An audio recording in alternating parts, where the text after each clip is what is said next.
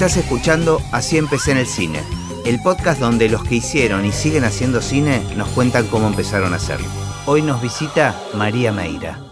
Bueno, María, siempre empiezo con la primer misma pregunta, que es si tenés el recuerdo en qué momento registraste el cine. Eh, bueno, estuve pensando, me quedé con esa, como cuando me, me convocaste, Ajá. me dije, me habías anticipado la primera y la última, tiré la botellita en el mar, digamos, del- de la memoria y aparecieron en realidad un montón de imágenes. Eh, Pero qué lindo haber producido eso. Sí, sí, sí, o sea, son preguntas eso, muy con las que uno por ahí desconecta en el, en el, en el quehacer, en el día a día, en el entrar en un proyecto, salir de un proyecto, entrar en otro, o sea, hay algo que se vuelve nada, que uno está muy en el presente y, y de repente tirar esa, no sé, ese anzuelito a la memoria me, me, me gustó el ejercicio.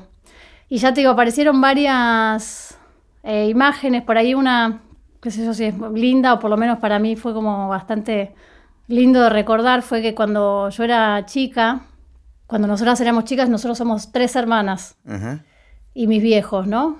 Y teníamos una casita en el Tigre, en el río Luján. Actualmente está en Nordelta, o sea, actualmente no sé qué habrá sido de esa casita, supongo que la habrán demolido, pero una casita, estas típicas casitas chiquitas, sobrelevadas, e íbamos todos los fines de semana. Eh, en general los domingos y a veces íbamos también de sábado a domingo. Y cuando nos quedábamos a dormir, teníamos la costumbre de llevar el la televisión. Teníamos una- un aparatito más o menos chiquito, transportable, pero igual era un, un bodoque.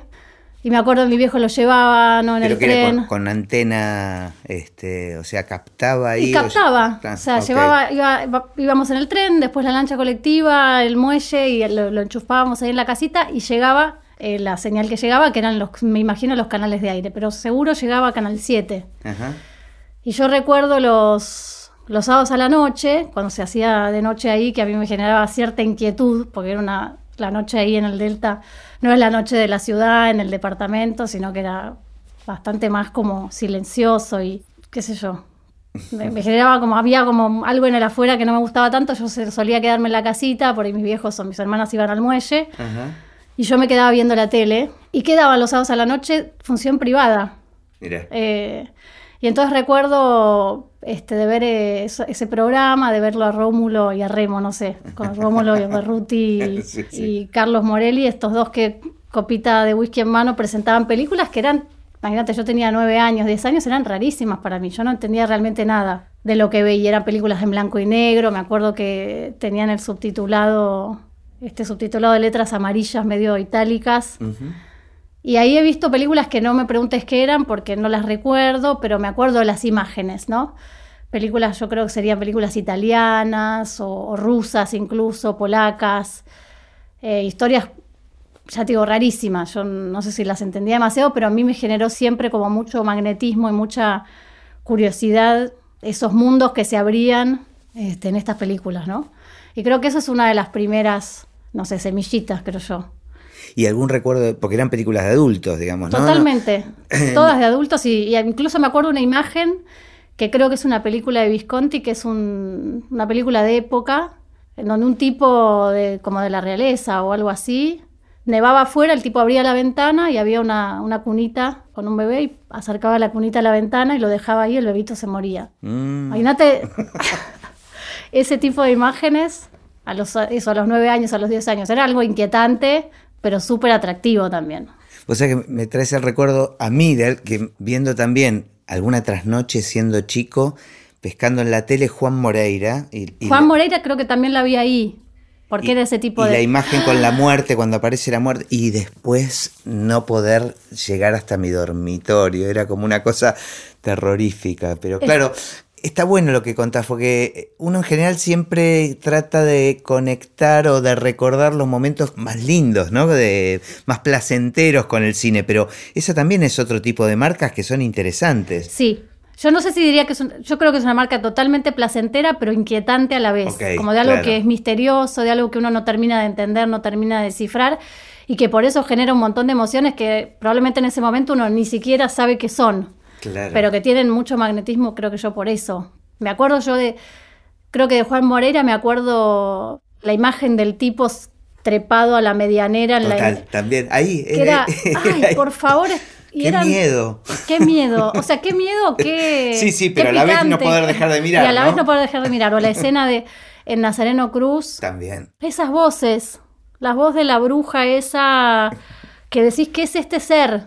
Que no se sabe si es una bruja, si es una criatura, si, si es real, si no es real. Esa, esa cosa realmente muy loca que tenía el cine de Fabio. Bueno, eso a los 8 años, a los 9 años, a los 10, son para mí marcas muy. Nada, son marcas fuertes. Que por lo menos te generan esa, la curiosidad sin duda. ¿Y después te- te- algún recuerdo de alguna película? eh, Sí, y recuerdo ya de, de películas eh, y de situación de cine, ¿no? Porque esto era una situación en, en definitiva de televisión, eh, que igual tenía mucho impacto, digo. Pero situación de cine sí, me acordé otra, otra, otra escena en realidad.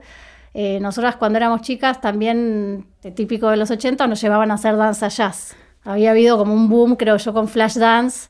Y entonces mi mamá nos anotó en la Academia de Danza Jazz. Y entonces a fin de año hacíamos la muestra de danza jazz en, una, en un teatro, en una escuela, me acuerdo. Entonces, bueno, nos tocaba hacer el- la, la muestra esta y yo tenía como una fascinación en esa época, yo ahí ya tendría por ahí 10. Me gustaban mucho los videos, los jueguitos electrónicos. Entonces tenía una tía que trabajaba, que le iba muy bien y que me había traído un jueguito electrónico de Estados Unidos. Y yo tenía fascinación con ese jueguito y no lo podía dejar en ningún lado, o sea, lo llevaba siempre conmigo y el día este del evento de la muestra de danza se me ocurrió llevarlo y dejarlo en mi mochila. Cuando terminó el evento y fuimos a, a vestirnos y a sacar las cosas, me lo habían robado. Y fue como una, una especie de desgarro absoluto. Entonces, bueno, una desesperación, estábamos con mi tía y bueno, ella dijo, bueno, a ver qué hacemos para, para levantar esta situación tan traumática. Bueno, vamos al cine. Entonces, eh, nos llevó a ver La historia sin fin, que fue una... Genial. Creo que se me mezcla también la, la situación de mucha rabia que yo tenía por, porque había perdido mi, mi preciado jueguito electrónico, pero a su vez el... Realmente la, la cosa esta que tiene el cine de sacarte del- de la realidad y del, de tu aquí y ahora y llevarte de viaje. Total. Y de sacarte de tu, en ese momento de esa rabia que yo tenía y llevarme a ese mundo este, imaginario que era realmente muy este, potente, ¿no? Con esta idea de, de la imaginación cobrando vida y esa imagen del nene este, volando con ese perro gigante. Bueno, esa, esa experiencia fue increíble. Mira. Y eso sí, mucho, ahí sí, bella, ¿no? De, de mucha belleza y de mucho vuelo.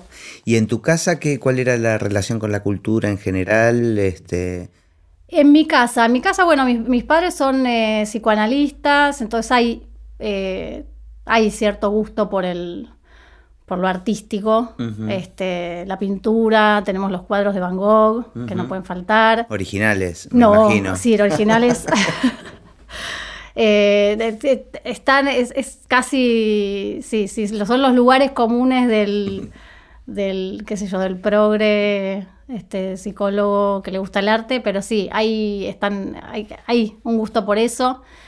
Y un gusto por el cine también, ¿no? Yo- otra, otro recuerdo que también me vino fue las películas, ¿no? Nosotros teníamos, mis viejos se habían hecho socios de un videoclub, ¿no? Cuando llegó la, el, El VHS. el VHS, y era alquilar las películas también los fines de semana, los que no íbamos al Tigre, porque en invierno hacía mucho frío y nos quedábamos en, en el departamento, y los domingos alquilar películas, y me acuerdo ahí haber visto películas también que no eran para chicos, súper impactantes, Soldat Jazz, por ejemplo, una película que todavía hoy me parece una cumbre. La estaban dando hace poco. Yo cada vez que la, que la pesco en la tele la estaban dando en Film and Arts, creo. Y es una peli Ah, que te quedas pegado. Pegado, pegado. No, me- la, la imagen del corazón, el tipo cuando le abren el corazón para... Todo, todo. operar. Creo que Esa no- imagen no- no, no tiene- no tiene... no tiene baches. Pero hay, hay imágenes que son, que, que no se te van, nada, que se te pegaron ahí. y no se te la van. música de George Benson, ¿no? la Ahí, música y la cosa de bailar muriéndose. ¿no? Como, y es, esa combinación es, para mí es un poco el cine. También las películas, me acuerdo este, que alquilaba a mis viejos, las películas estas polacas o rusas, eh, La infancia de Iván, por ejemplo, eran unas imágenes, esos bosques en blanco y negro, ese niño, la guerra, o sea, todo eso también era... Tengo, tengo una imagen, que no sé si pertenece a esa película, del el niño escondido como abajo de un árbol en la tierra. No Puede ser. no Yo, a mí me vienen la- Ajá, bosques y ese nene tan blanco, tan, sí. tan rubio, este, y en esa situación tan eso, oscura, sórdida, pesada. Y es de vuelta ese contraste, ¿no? Como la vida en, creciendo en, no sé, en los pantanos. Claro, claro. El contraste con la vida de uno, ¿no? Exacto. Y, y después esto, de salir de, del cotidiano, sin duda, de viajar, de irse a otro lado, escuchar otro idioma, ver otras caras. Ahora, me imagino que en toda esa época no, no, no existía como una posibilidad de trabajar para el cine. No, no, no, por eso en ese sentido no, claro, en mi familia era algo, no, no sé, lo que más se perfilaba eran, sí, Carreras más medicina, mi viejo tradicionales. también es psiquiatra, entonces sí, carreras más tradicionales. Eh, pero a mí la verdad que es bastante tempranamente se me despertó esta cosa del cine y bastante fuerte. Ya en la adolescencia, eh, a los 14, a los 15, eh, nosotros íbamos a una, al, al colegio, nos quedaba lejos, vivíamos en Vicente López y el colegio estaba en el centro, el Nacional Buenos Aires. Y entonces yo tenía ya ese hábito de viajar, de tomar el 130, una hora de ida, una de vuelta. Y entonces empecé como a circular bastante por el centro y apareció esto de los videoclubs. Este, y empecé a ir a los videoclubs. A los videoclubs, no, a los cineclubs. Ah, ok. Eh, el videoclub lo tenía en mi casa, Aparte. cerca de casa, en el barrio, en la calle Roca, pero el cineclub era, fue un poco la segunda fase, yo creo, este, ya siendo adolescente y ya eligiendo yo las películas, además, ¿no? Todo esto previo eran películas que de alguna manera me caían y yo las veía. Claro. Este, y ahí entonces fui a la, empecé a ir a la Lugones. Después había otros cineclubs muy particulares. Eh, había uno, por ejemplo, que, que quedaba en la calle Juan B. Justo, que daba películas los domingos. Y era una casa, en realidad era como un PH, escaleras arriba. Y era un tipo que pasaba películas en 16 milímetros. En una, los proyectaba en una pared de la casa chiquita, ¿no? una pantalla chiquita. Y eran unas películas increíbles también. Me acuerdo haber visto ahí alguna de René Clement, que es un director francés que trabaja bastante en la, la época más de la guerra. Y, y me acuerdo todo ese ritual. Éramos por ahí cuatro o cinco personas sentadas en el living de la casa de este hombre viendo películas, ¿no? Y después se hacía un análisis, Y después había, ha- había un se debate. hacía un debate que era Ajá. conversar un poco sobre la película, él contaba alguna cosa que sabría, después nos ofrecían por unos pocos pesos este, una torta, creo que el señor tenía una esposa que cocinaba y entonces nos ofrecían una torta y era una cosa súper eh, súper entrañable que no me, también no me, probablemente no me lo olvide más. Eh, no sé si seguirá existiendo, probablemente no, ese cineclub.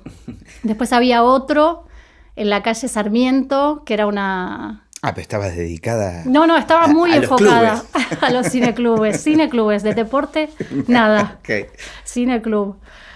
Después había una en la calle Sarmiento, que era como un cine chiquito, que tenía mucho olor a encierro, me acuerdo, era realmente mini, con las butaquitas de, de cuerina roja, y ahí daban películas mudas, por ejemplo. Y recuerdo haber visto películas viste, con intertítulos, Ajá. y recuerdo la voz de Fernando Martín Peña, que después fue profe y profe mío en la escuela de cine, este, y él leía los intertítulos. Genial. Este, una genialidad y también. también después debate. No, me quedé pensando en esta cuestión de, de que siempre el cine, cuando lo consumimos como espectadores, ¿eh? no, no en el hacer, qué fundamental es el debate después, ¿no? La necesidad de poder hablar después de lo que vimos, Sí, ¿no? Es como una cosa casi tan importante como haber visto la película. Sí, a mí me gusta, yo no sé si hablaba, ¿eh? Ajá. Yo creo que era, yo era más de escuchar Ok. y de quedarme un poquito con lo que me había dejado la peli un poco para mí. Tal vez porque era muy chica también y todavía no entendía tampoco demasiado qué decir, ¿no? Eh, no tenía tampoco tantas herramientas de análisis, era todo mucho más intuitivo. Pero había algo sí de la cosa que- comunitaria, grupal, aunque fueran tres o cuatro personas, porque realmente en estos cines éramos muy pocos, no en la Lugones, que siempre fue más oficial. Pero había algo de ese ritual de juntarse a ver una película que, que me parecía muy hermoso y muy con mucho sentido, qué sé yo, Sí, me sí. encantaba, me encantaba hacer eso. Pero a mí me pasa al día de hoy que si una película me gusta, necesito hablar con alguien que la haya visto también. Sí, O sea, me produce eso. Estoy, lo estoy pensando Sí, ahora. ¿eh? mirá. Este, de hecho, acá en, en el estudio nos insistimos mucho cuando a alguien le gustó mucho una película y los demás no la vieron. Casi que hay como un enojo con el resto porque no nos permite hablar de- Claro. este, del asunto. Estaba pensando que el, el- dijiste que hiciste la secundaria en el, en el Buenos Aires, sí, que es un colegio con una impronta muy fuerte con respecto a la escritura y a las letras, ¿no? O sea, sí, tiene una impronta muy fuerte en, en las, en general en humanidades. ¿no? Las letras, eh, pero también el, el derecho, el, también las ciencias. Hay algo ahí como, yo diría, humanista, Claro. humanístico en general. Sí, sí, es, es fuerte toda esa formación. ¿y cómo siguió tu formación después Y de mi formación, bueno, el, el Buenos Aires lo que tiene es que es muy intelectual, Claro. este, y toda la, toda la pata más, yo diría, creativa. Bueno, nada, no, no está explorada. Este, todo pasa más por peso, por el, por la razón, por los razonamientos. En realidad, mi primera, primera, me, me acordé ahora viniendo en el colectivo, porque yo, si tengo que decir, bueno, yo estudié primero en la, hice imagen y sonido, hice el CBC, que para mí fue increíble, porque ya en el CBC de, de imagen y sonido, en la FADU, eh, tenés materias como dibujo, eh, eh, proyectual. Y yo había hecho dibujo cuando era chica, a los, también a los 8, a los 9, mi mamá me llevaba entre, iba a danza jazz Ajá. y también iba al taller de, de dibujo los sábados a la mañana y me gustaba, me gustaba, pero, pero hasta ahí, digamos, tenía, la verdad, tenía facilidad, pero yo no sé si es porque era el sábado a la mañana y yo detestaba levantarme temprano sábado a la mañana, pero no había hecho mucha mella en mí. Pero reencontrarme con eso en el CBC fue como, ay, fue como una especie de, de gloria, volver a dibujar, volver a pintar, volver a... reconectar con lo creativo, digamos. Reconectar con lo creativo y con lo manual, con usar Mm. las manos, con usar el, el tema del diseño, del, con lo concreto, ¿no? No tanto la, la cabeza y el razonar y el, y el escribir lo que uno está razonando, sino lo material. Eso fue una reconexión hermosa. Empecé la carrera de imagen y sonido y después... Que debía eh, ser bastante nueva. esa era época. bastante nueva, sí. Si yo no soy primera generación, pero por ahí. Esto fue en el año 96 o 97, con lo cual tenía pocos años. El asunto es que la carrera es muy amplia y está muy buena como formación integral, ¿no? Se ve, ves todos los aspectos de la, de la realización, o sea, ves, bueno, sonido, montaje, diseño, eh, historia, sociología, digamos, ves un montón de, materias, o sea, es una, insisto, te da una base, yo creo que sólida. Y promediando, o sea, a mitad más o menos de la carrera me, me interesé mucho por la dirección. Entonces hice el, el ingreso en la ENERC, en dirección, y entré en la ENERC. Y ahí entonces empecé poco a poco a dejar, digamos, no pude sostener las dos carreras. Entonces no terminé imagen y sonido y, y sí terminé la ENERC, en donde estudié dirección. La ENERC tiene una formación más, más práctica. Eh, yo creo que toda esa base de imagen y sonido a mí me vino muy bien porque me abrió un poco a, digamos, a todas las, las áreas. Me dio como un poquito de formación en, un poco en todo y después ya ahí concentré en, bueno, en la dirección, en hacer los cortos. Ahora, qué curioso que hasta ahora no mencionaste escritura. No, no la mencioné todavía. este, la escritura, digo, en la, en la UBA hice las materias de guion, por ejemplo, Ajá. y si bien me gustó mucho y me, es algo que se me daba, eh, Era algo más. era algo más, sí. Este, a mí lo que me interesaba era dirigir en ese momento. Pero bueno, se me daba, entonces empecé a como me empezaron a llamar para eso, digamos, Diego, por ejemplo, en a Diego lo conocía Diego Lerman, eh, nos conocimos este, cursando materias en la UBA, en diseño de imagen y sonido, y él me convocó para, para que escribiéramos su tesis, eh, una adaptación de La Prueba, la novela corta de César Aira, para hacer su corto que se llamó La Prueba. ¿Pero por un- qué te convocó? Vos ya tenías, eh, digamos, te habías hecho una, una fama dentro de la Facu. Este, Yo no sé si es una fama, pero me iba. A ver, me, se me daba, por eso digo, el, por ejemplo, hay una materia, la primera materia de guion, nos hacían escribir un corto. Y bueno, yo empecé, me acuerdo, el primer cuatrimestre la parí mucho porque no le encontraba como, bueno, hay que entender que es un, qué es un corto y qué es una película y qué es escribir una película, no tiene nada que ver con escribir un cuento. Yo tenía alguna, algunas cositas ahí escritas de cuentos o poesías, ¿no? Y eh, hacer el salto a lo cinematográfico, a lo audiovisual, es todo un, un proceso que hay que hacer, entender que uno escribe para que es- escribe películas, no Claro, estamos es- es otro escribiendo. lenguaje. Es otro lenguaje. Entonces, me acuerdo el primer cuatrimestre fue medio traumático, yo no le encontraba tanto la vuelta, pero en el segundo cuatrimestre finalmente se me ocurrió una idea y escribí un corto que estaba un poco basado en algún en un cuento, creo yo. Tenía alguna idea ahí.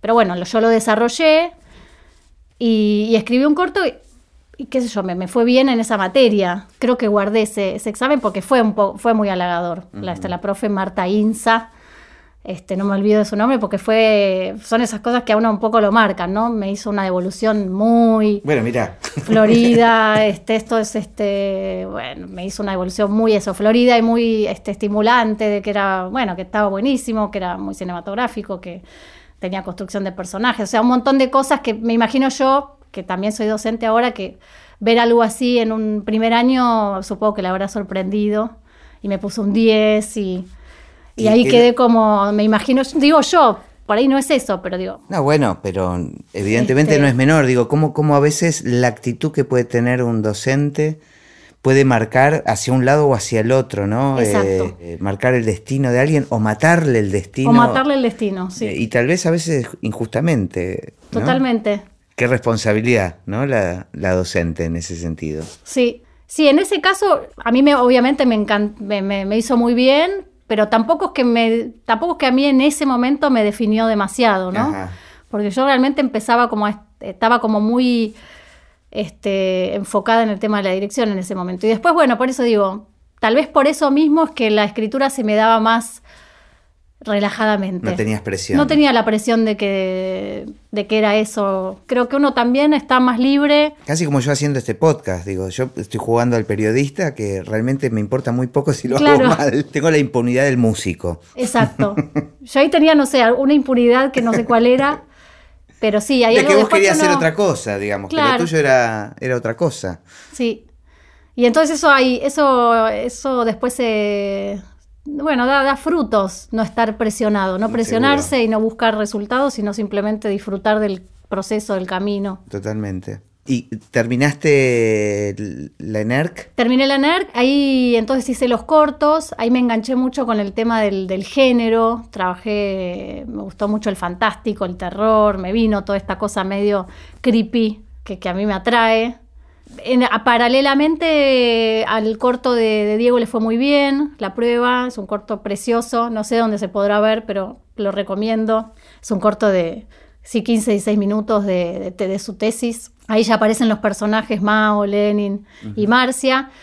Y, y bueno, el corto anduvo muy bien, entonces surgió la, la propuesta de, bueno, escribamos el largo. Y bueno, y así surgió tan de repente. Ahora, ¿y qué te pasaba con esto que a vos te interesaba dirigir? De escribir para otro y ver que el otro dirige y Siempre me pareció, me, me gustaba. O sea, porque Diego tiene. Diego es muy buen director. Y siempre es, o sea, digo, en ese sentido estoy muy, soy muy mimada como guionista porque digo, no es común que, que lo que uno escriba llegue a la pantalla con esa fuerza, con esa, con esa vitalidad, con esa energía, ¿no? Entonces digo, para mí siempre fue estimulante eso. Y te insisto en esto de que para mí lo de la escritura era algo, bueno, que se me daba y que me gustaba poder hacerlo. Y que qué mejor que si lo hago, llegue a la pantalla y se hagan películas y a la gente le gusten, o sea, estaba buenísimo. claro. El asunto es que, bueno, eso empezó a, a engancharme. Eso me empezó a enganchar y finalmente, o sea, o hasta ahora, es lo que me, lo que me terminó enganchando también vocacionalmente.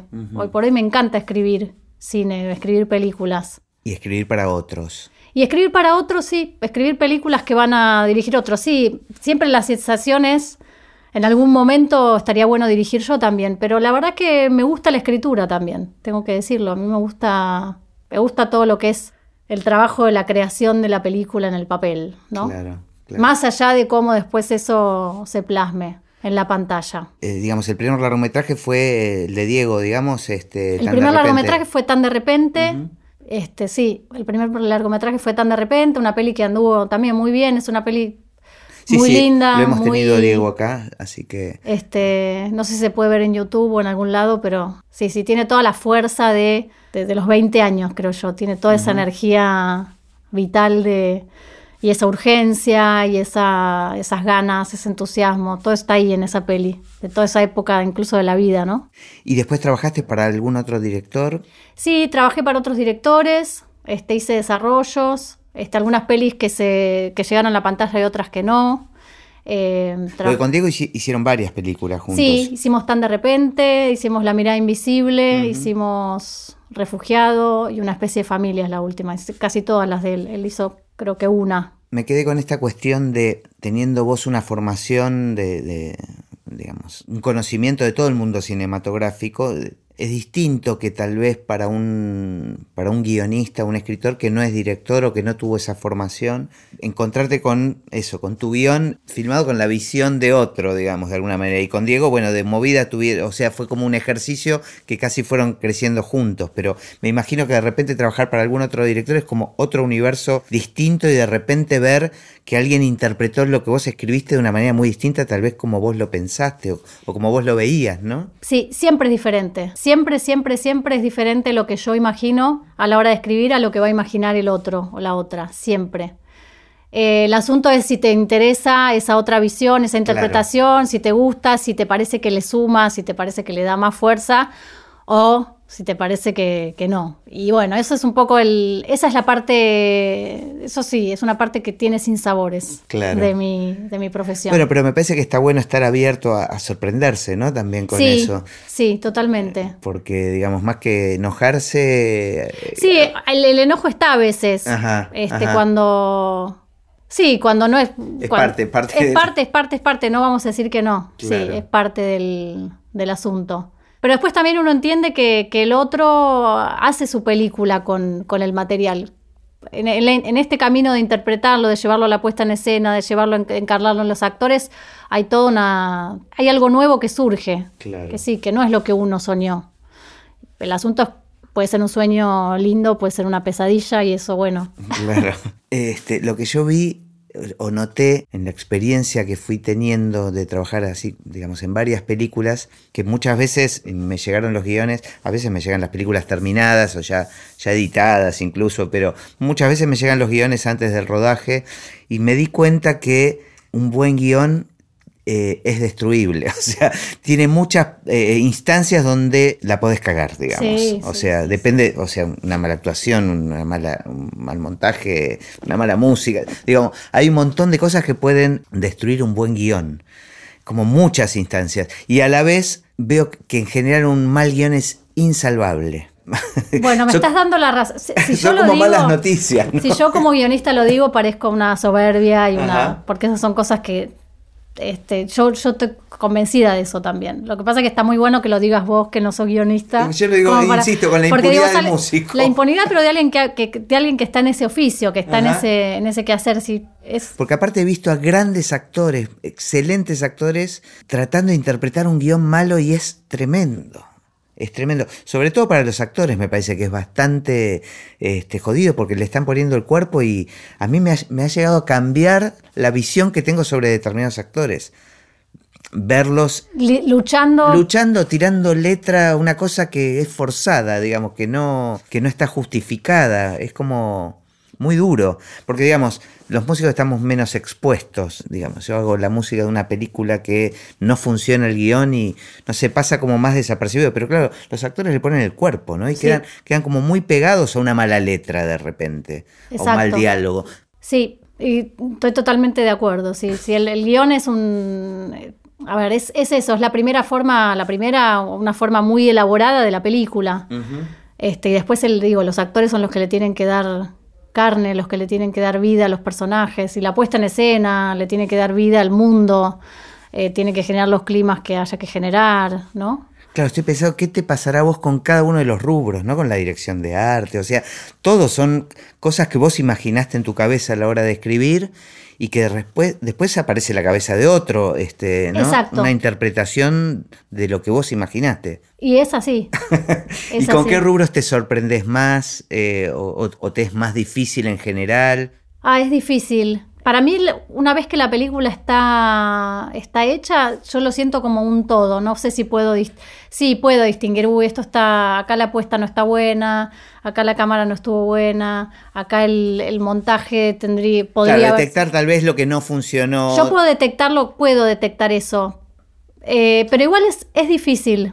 Eh, es difícil igual tomar esa distancia. Yo creo que lleva tiempo. Claro. Eh, el primer shock de ver un guion en la pantalla es el, el- el shock de ver, bueno, qué película salió eh, de ese guion. O sea, qué otra unidad, qué otra, qué otra forma se le encontró. Pero en general vos te reencontrás con la película cuando ya está en, en algún primer corte o... En un primer, en general, en general este, veo cortes. Pero no participas del rodaje. En el este, rodaje puedo, voy, voy, no voy todo el, ni por casualidad voy todo el tiempo, pero eh, voy una jornada, dos jornadas. Si hay alguna jornada que me interese especialmente, intento poder ir, intento chusmear un poco. Claro, porque digo, en las distintas etapas vas como descubriendo, digo, si tenés alguna participación a veces en, en- en los castings o... Porque digo, ahí es donde empiezan a aparecer la- Sí. las sorpresas para vos, me imagino, ¿no? Exacto. Bueno, por ejemplo, en una, una la última película ahora que se, que se estrenó, que es Lobos, es un policial. Por ejemplo, como yo imaginé el, el guion, este, no sé, te doy un ejemplo. Los personajes eran, no sé, 20, añi- 20 añeros, 28, 29, por lo menos los dos jóvenes principales. Mejor dicho, él, el principal. Y la decisión del director fue hacerlo más grande, ponele. es, un, es el personaje finalmente tiene cerca de 40. Pero eso porque... Y eso porque, esto- a ver, al principio a mí me, me acuerdo haber sentido, uy, bueno, pero entonces la peli va a tener otra energía, ¿no? Una cosa es un personaje que tiene veintipico, con un padre que tiene 50 y largos, o sea, hay una energía diferente a si estamos, fre- si estamos en un 40 con un padre de 60 y 60 y pico, ¿no? Como que hay algo de la energía de las escenas que va a ser diferente a, a como yo las imaginé. Y después, bueno, esa es mi visión, eso es lo que a mí, como yo lo hubiera, como yo lo hubiera hecho, pero también ahí empiezo a entender que, bueno, que el director tiene otra visión sobre cómo quiere contar la historia y sobre qué ve de la historia. Y para él, los personajes tienen esa edad y la película se va a contar mejor con esa edad que con una edad más joven. Y ahí, bueno, son territorios de absolutamente subjetivos. Me ¿no? imagino. Este, no sé si es mejor que sean más jóvenes o peor que sean más jóvenes. Es, Por eso es, es esta- otra- es- estar abierto a esa sorpresa, ¿no? A- esa sorpresa sí. Hay- hay- yo, o sea, no, no sé si hay otra. No sé si hay otra que, que relajar y, Y claro. y bueno. Porque aparte me, me imagino en cada etapa, ¿no? Digo, si participás de, del casting o si, estás cerca o merodeando, después el rodaje, también ahí pasa, bueno, es lo que te decía, la dirección de arte, la, la- la decisión de las locaciones, eh, después la- las interpretaciones de los actores, después en el montaje de nuevo, es como que todo el tiempo se debe estar transformando eso que vos habías pensado de una manera determinada, ¿no? Exacto. A ver, lo que sí va, lo que valoro es que haya, por eso insisto, como en una visión, como en una unidad, en una visión. Este, si hay algo eh, en lo que se cree que tenga unidad, que tenga una visión, que haya, que haya un criterio. ¿sí? Y uno siente cuando hay un criterio. Que no importa uno- si fue exactamente el tuyo. Uno puede pensar, no, no es como yo lo pensé, no es el criterio que yo hubiera tenido, pero es un criterio y hace un sentido y, genera algo y no, crea algo. claro. Después me podrá gustar a mí o no. Pero, pero eso es lo que yo por lo menos espero de, de- de la dirección, ¿no? Claro. Y si tu- tuvieses que definir un poco qué aprendiste en en toda tu historia cinematográfica. ¿Qué aprendí? Ay, me encanta porque yo sigo con cada película, con cada proyecto que se inicia, yo no te digo que empiezo de cero porque no, no, no creo que sea tan así, pero hay un reseteo y hay una y hay un re- reaprender un poco de, de nuevo las cosas. Yo creo que lo que voy aprendiendo es a escribir películas en este momento. Y digo esto porque no es fácil, porque es un porque uno pensaría, bueno, están los manuales de guion, vos pones el primer acto, el punto de giro, sea la, la estructura que sea, digo, en principio pareciera que son reglas más o menos sencillas y realmente ent- darle, que eso realmente tenga sentido, que eso realmente vaya a algún lado, que eso realmente cuente algo, que eso realmente cifre algo que uno quiere, eso, contar. Es un, para mí es algo que yo todavía sigo aprendiendo y no sé si uno termina de aprender. Creo que es eso, es aprender a, A seguir aprendiendo. a seguir aprendiendo. Bueno. Vos mencionaste antes cuando contabas tu historia, eh, digamos, el cine que te gustaba ver o las películas que te llamaban la atención cuando eras chica y hablaste que sentías como una gran atracción por el género, ¿no? Por los distintos géneros cinematográficos. Creo que a todos los que los rubros técnicos, los cabezas de equipo nos pasa un poco eso, es como que el cine de género es el más atractivo para jugar, ¿no? Este porque tiene ciertas convenciones y esas convenciones funcionan como un límite donde poder delirarse y, probar cosas nuevas. ¿Tuviste oportunidades de hacer eh, guiones de género? Tuve, bueno, las películas, las películas de Diego, por ejemplo, te- si bien no son películas, por supuesto que no son películas de género y son películas de autor, tienen, abrevan un poco de, de, de algunas, de algunos géneros. La última, una especie de familia, eh, tiene componente de thriller, tiene elementos de thriller, que son los que a mí por lo menos más me, me, me, divierten, ¿no? Como que hay algo de, bueno, en una película de autor, en una película, en un drama social, bueno, cómo el género ayuda como a a darle más fuerza en definitiva, a darle como más, más potencia. Sí, en Refugiado también. En Refugiado también hay un coqueteo con el, con el suspenso, el fuera de campo, el antagonista en fuera de campo, hay un juego también este, con el género que a mí lo que me interesa en, esas pelis es, bueno, cómo, cómo dialoga eso con, con, una voz autoral muy fuerte, ¿no? Como a mí ese diálogo me parece súper atractivo. Después, bueno, esta que te comentaba Lobos es un, trabajo sobre el género policial, que también es un género que a mí me encanta, que es un género difícil, muy difícil, son muchos personajes,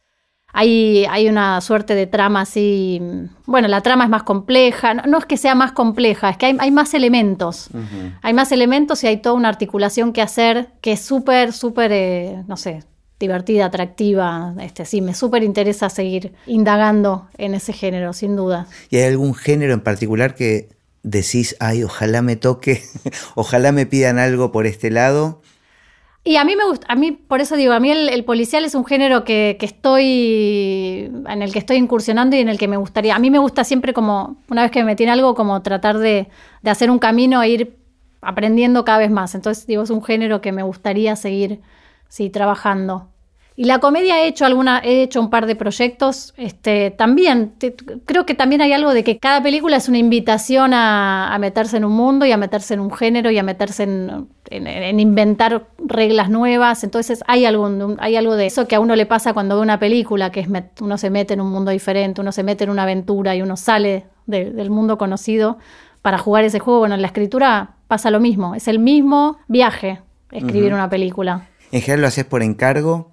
En general sí, hoy por hoy eh, sí, soy guionista profesional, digamos. Recibo los, o las ideas, o si hay que adaptar, estoy en un proyecto que me encanta, que es una, adaptación de, una novela y es este tiene como cierto coqueteo con el western y yo realmente lo trabajé como bastante fuertemente hacia ese, hacia ese lado. Es un personaje femenino, una protagonista femenina en un mundo bueno, masculino y, con los códigos un poco del western, ese proyecto me encanta.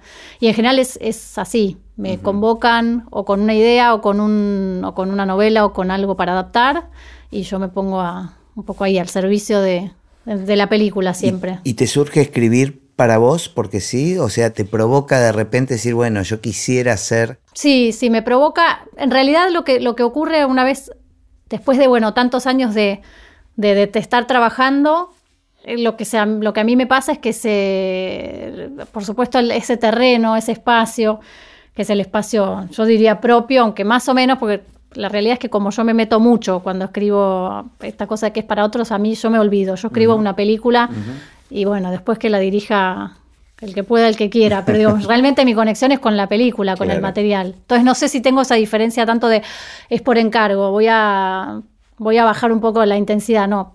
Es una película, sea quien sea que la hace. Entonces, por eso no sé si esa diferencia es tan tajante entre lo mío y lo de los demás. Pero bueno, mi intención o mis ganas o mi proyecto tiene que ver con empezar a agrandar un poquito ese espacio de, muy entre comillas, lo mío, sobre todo porque me parece, hay algo de, fases y de etapas y tengo como una necesidad de empezar a por ahí generar más este, proyectos y después proponerlos, no sé, tengo como necesidad de hacer un cambio ahí en el, en, la diagramación, en el esquema. Porque si no estoy siempre muy a la expectativa y a la espera, ¿no? Como los actores que están esperando que los llamen.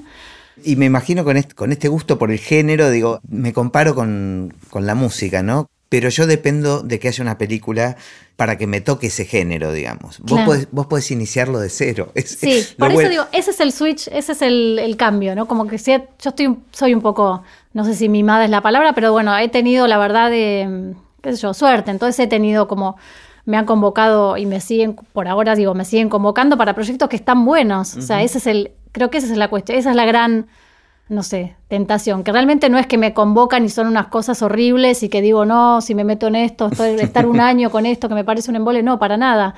Realmente los proyectos en los que, los que me toca estar son proyectos que realmente me, interesan, me entusiasman. Me, eh, el asunto es que, bueno, digo, ¿qué pasaría si empiezo a ser yo más la que genera el género. El género o, el, o la idea. O, bueno, entonces esto, pero es todo un camino ahí que, que, se va como, que estoy empezando a hacer. ¿no? ¿Y qué opinas de las series con este boom que está viendo? Las series, yo tengo, tengo épocas, tengo épocas en las que me, me, me, me fascino, me, o sea, son adictivas, ¿no? Claramente tienen un, una construcción que tiene mucho que ver con giros fuertes, como para no el espectador agarrarlo así fuertemente y tenerlo las ocho o nueve temporadas que haya. Entonces a mí me pasa esto, ¿no? Cuando entro en el formato, entro como en la, en la, vorágine de las series, por ahí estoy un mes dándome panzadas y después necesito, bueno, no quiero ver más por varios meses. Claro. Para que te des una idea, la última panzada fue con Homeland. O sea, hace no sé si un año y medio Pero ya. Son, claro, son esas series de muchas temporadas. Son ¿no? esas series de muchas temporadas que me enganché mucho, me encantó, bueno, el personaje de, el personaje principal de Carrie Mathison, ¿no es? Me pareció increíble, bueno, me encantó. Ese es el tema, tienen esta cosa de que son los personajes ante todo, ¿no? Claro. Y las ganas de seguir a ese personaje, de entrar en un vínculo afectivo fuerte con los personajes y los querés seguir viendo. Entonces me parece que en ese sentido, desde el punto de vista del guion, son, son oportunidades súper atractivas e interesantes para, para trabajar. La posibilidad de estar con eso, un grupo, una constelación de personajes durante mucho tiempo, a mí es algo que me, me parece súper interesante. Entonces digo, laboralmente creo que es un todo un territorio que está, que está bueno, que está bueno también para, para incursionar. Creo que incluso hay mucho talento ahí, creo que hay algo del movimiento ¿no? Del, de los escritores y las escritoras que está, está sí, sí, sí. creo que pasan cosas interesantes. Hay un montón. Entonces, en la medida que hay mucho, hay mucha chatarra, mucha Ah, basura, pero hay cosas que son súper interesantes también. Me quedé pensando esto que vos decís, claro, esas series que tienen muchas temporadas están basadas eso, ¿no? En los Son personajes. los personajes. Pero después están estas como miniseries que son siete, ocho, digo, tipo Big Little Lies, eh, o alguna de esas donde los personajes, por supuesto, tienen su peso, pero el gancho está en la historia y en, en, en- en- Bueno, en el enigma, ¿no? También. Black Mirror. Sí. Es una También, bueno. es un clásico y es espectacular también. Black Mirror la lo bueno de Black Mirror es que no genera adicción en ese sentido. Podés ver un capítulo y Sí, podés- son unitarios. Son unitarios. Y ahí lo que importa más es el mundo y es la idea, ¿no? Este, y son esas hipótesis acerca del mundo que nos espera. Pero digo, en líneas generales, creo que a mí como guionista lo que me, me atrae es esto, la posibilidad de, de componer personajes que, a los que podés desarrollar en el tiempo. Está bueno. Mucho más que una hora y media, si no les podés dar como tienen, les podés dar más tiro, ¿no? Y creo que ese es el gran desafío, o la gran oportunidad que tienen las series. ¿Y cómo ves el futuro del cine? Y el futuro del cine eh, lo veo bien, la verdad. O sea, a ver, hay, hay cambios, por supuesto, con las plataformas y cambios veloces, rapidísimos. Pero en principio, a ver, pienso en mi propia historia y cómo a mí me llegó el amor por las películas y es en una televisión de, no sé, ¿qué sería? De 20 por 20, en el Tigre, la, la historia que les conté de función privada los sábados a la noche en el Delta. Y, son, y me impactaron y me, me generaron un montón de, de emoción y de, y de inquietud en esa pantallita. Entonces, por supuesto, después vino el cine y está la experiencia ritual del cine y de la sala y estar con otros. Pero digamos, me parece que las películas, eh, más allá del soporte, de si están en la sala, si están en una pantalla más grande, más chica, ¿No te asusta que, No que me se vaya a hacer hábito el consumo en un celular de una película? Es que yo creo que se va a diversificar. A mí, por ejemplo, no me gusta ver películas en un celular, pero, por- pero si me gustara, ¿por qué no las voy a ver en un celular? Digo, sí, hay algo de la imagen, entiendo que uno trabaja para, la, para uno trabaja en definitiva, no solo yo, sino el que el director de fotografía, la directora de fotografía, el director, uno trabaja para que visualmente eso, eso tenga, tenga impacto, tenga potencia. Pero la realidad es que la fuerza de una película es una suma de cosas que trasciende. Lo graficaste muy bien. Seguramente esas películas que pasaban los sábados a la noche en Canal 7, ah, hubo un montón de gente trabajando para que se vea espectacular y vos lo veías en ese televisor Sí, chiquitito. imagínate este, lo que ha trabajado Visconti para ese plano que te digo del tipo que abre la ventana con la nieve afuera y pone. Eso es una cosa operística, como trabajaba este hombre. Y si yo lo vi en una pantallita de Morondanga eh, y me impactó igual. Claro. Por eso digo, hay algo de. A mí creo que al contrario, yo creo que hoy por hoy vemos más, más cine que antes. O sea, yo veía, yo siempre vi películas, digo, en, en la sala podía ir dos veces por semana y es cierto. Hoy por hoy no voy tal vez todas las semanas al cine. Eh, alquilaba películas y alquilaría, sí, dos películas por semana. Pero hoy por hoy estamos permanentemente en contacto con, con ficciones, con películas. Con series que en definitiva es una, para mí es como una película larga, digo, no, no, no deja de ser eh, ficción este, cinematográfica o audiovisual, ¿no? Contar con imágenes. Entonces, sí, yo creo que ahí está la- el romanticismo de estrenar en la sala y obviamente todos queremos este, y todos vamos a pelear por eso, pero la realidad es que está un tiempo en la sala y después la película, gracias a todos los otros dispositivos, sigue circulando y sigue viviendo Impactando. e impactando y, y y- quien y ve esa- emocionando y conmoviéndote, sea la pantalla que sea. Y lo loco es que a veces lo que impacta o lo que puede marcar a los demás es una escena, tal vez, ¿no? Vos trabajaste en todo un guion, en una gran historia, pensando, al igual Bueno. que lo que describías de la puesta en escena, la fotografía, la luz, pero después logramos, o se logra en las personas, tal vez el impacto solamente a través de Una imagen. Una imagen. Una escena, una imagen, un parlamento, una cara. Bueno, eso es el cine, Qué loco. sí. Maravilloso. Bueno, María, muchas gracias. La pasé muy bien. Bueno, gracias a vos. Me encantó la invitación y la posibilidad de, de conversar de este behind the scene. que es una invitación a, a activar este, imágenes y recuerdos que, que- que uno, eso, cotidianamente no, no, no tiene ahí.